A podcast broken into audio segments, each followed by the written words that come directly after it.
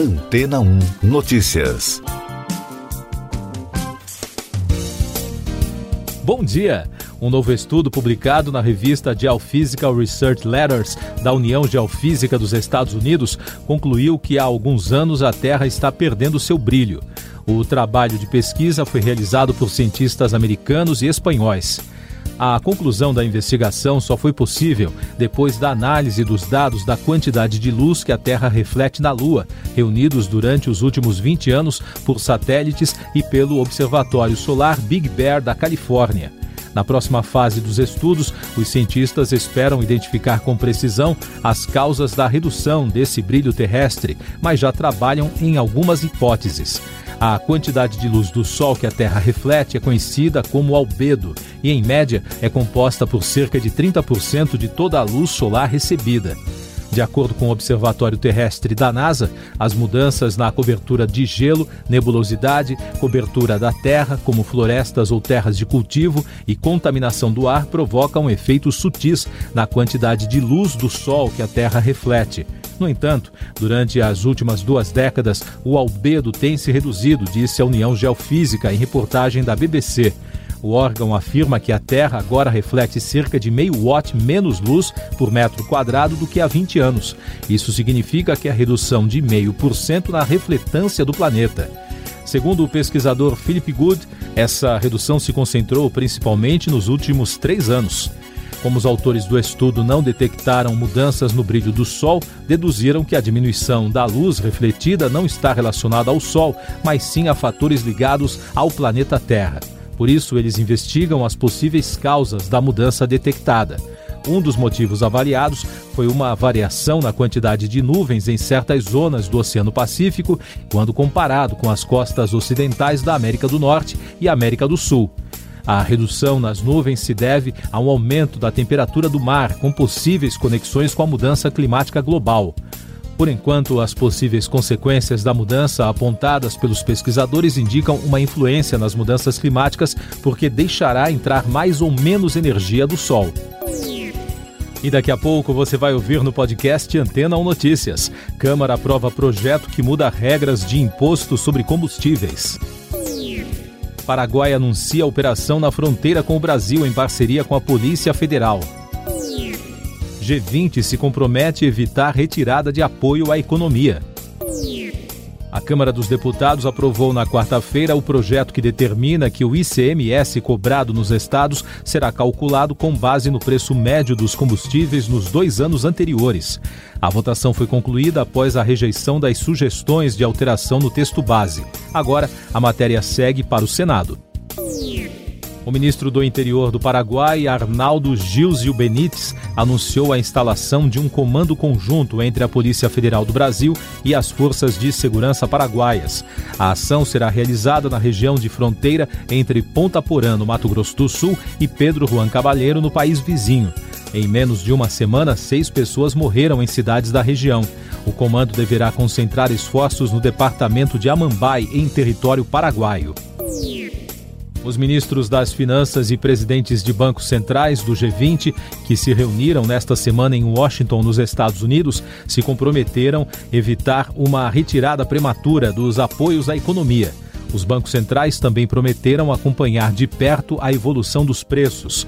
Segundo nota divulgada após a reunião, o compromisso de apoiar a economia se dá no momento em que a inflação acelera em todo o mundo, à medida que a demanda se recupera da recessão provocada pela pandemia. Essas e outras notícias você ouve aqui na Antena 1. Oferecimento Água Rocha Branca.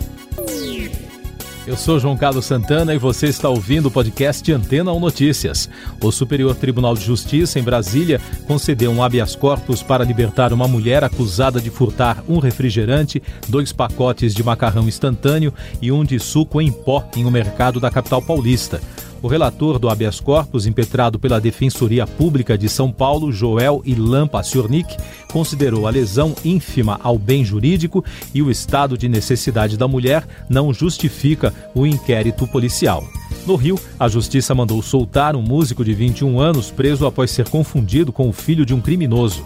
O jovem foi preso no dia 4 de outubro, em Macaé, acusado de associação ao tráfico.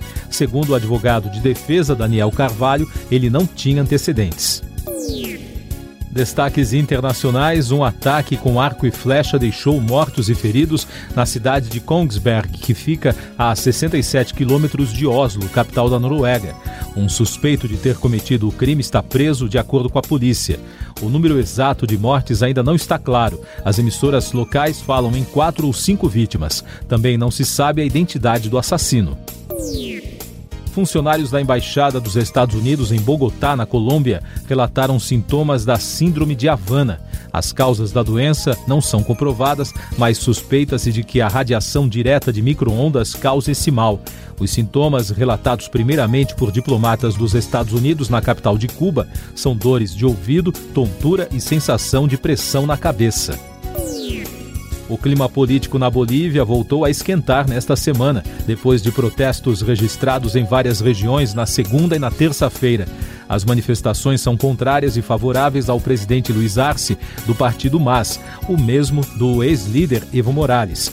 Os organizadores acusam o atual governo de promover julgamentos políticos de opositores e criticam a tramitação de uma lei que permitiria ao executivo investigar o patrimônio dos cidadãos sem ordem judicial e, além disso, obrigaria advogados e jornalistas a revelarem informações de clientes. Economia. Em relatório divulgado na quarta-feira, o Fundo Monetário Internacional afirmou que a crise provocada pela pandemia de Covid-19 vai deixar uma marca duradoura nas finanças dos governos, na desigualdade, na pobreza e no produto interno bruto de muitos países. Segundo o documento, apesar de projeções de declínio na pobreza, os níveis ainda permanecerão bem acima do que era esperado antes da crise. Na Inglaterra, a escassez de mão de obra causada pelo Brexit e pela pandemia está gerando uma crise no abastecimento de combustíveis e de outros serviços. Diante da situação, fazendeiros se viram obrigados a produzir menos perus este ano e os supermercados, em consequência disso, estão também reduzindo os pedidos. Agora, os britânicos correm o risco de ficar sem o principal prato para as celebrações do Natal. A Covid no Brasil. A farmacêutica Pfizer entrega nesta quinta-feira ao país o primeiro lote de mais de 10 milhões de doses de vacinas contra a Covid-19. A previsão é de que todo o carregamento seja entregue até o próximo domingo. Em parceria com a alemã BioNTech, a empresa norte-americana promete entregar 100 milhões de doses de vacinas até o final do ano. De acordo com a ARPEM Brasil, a Associação Nacional dos Registradores de Pessoas Naturais, mais de 12 mil crianças de até 6 anos de idade ficaram órfãs de um dos pais por causa da pandemia no país, entre 16 de março de 2020 e 24 de setembro deste ano. Deste total, 25% delas não tinham completado um ano de vida. O Brasil registrou na quarta-feira 201 mortes por Covid-19 e soma agora 601.643 óbitos desde o início da crise de saúde. Os números mostram tendência de queda na média móvel de mortes pelo quarto dia seguido. Em casos confirmados, o país soma 21 milhões e meio, com mais de 8 mil diagnósticos notificados em 24 horas e o balanço da vacinação contra a doença aponta que a população que está totalmente imunizada chega a 47,11%.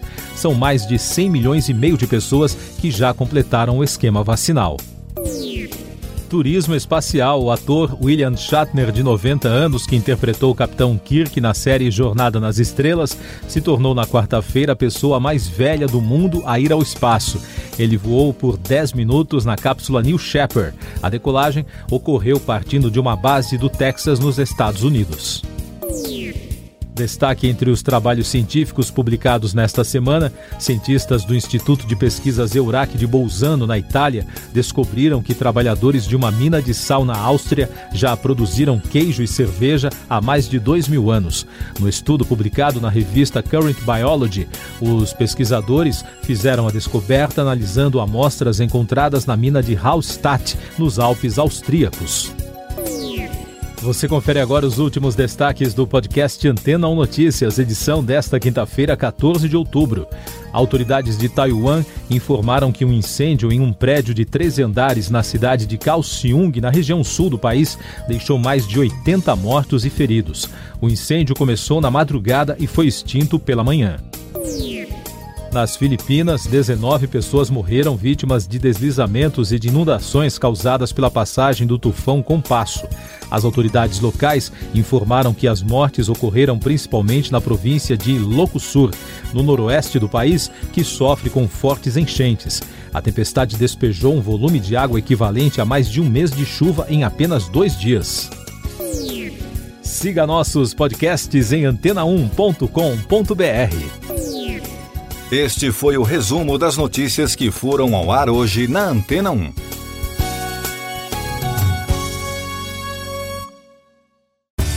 Depois de tanto conteúdo legal, que tal se hidratar com água rocha branca? O consumo regular de água durante o dia traz benefícios para a saúde, como, por exemplo, manter a pele bonita e hidratada. Rocha Branca, da fonte direto para sua casa.